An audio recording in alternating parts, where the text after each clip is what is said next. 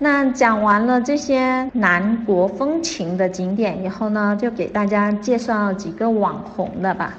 网红的，首先呢，就是现在的亚特兰蒂斯水族馆和水世界。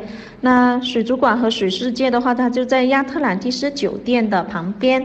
大家都知道，亚特酒店的话是非常有名的，在全球的话就有三家，有一家是在迪拜这一边，另外一个是在。巴哈马天堂岛，那最后一个的话就是坐落在我们三亚的海棠湾了。所以呢，以七星级标准啊，很多人慕名而来。它确实是个很不错的一个景点。像水族馆的话，它有八千六百尾海洋生物，还是值得过来看看的，带小朋友。那亚特兰蒂斯水世界的话，很多年轻人都喜欢啊。我一直以为这个水世界的话只适合年轻人过来，后面呢，因为今年我妈妈又去三亚玩，我也给她订了一个亚特兰蒂斯水世界，跟我小姨他们，我妈妈已经六十六十多岁，六十五左右了，然后呢，去到那里玩了一整天，还不想回来。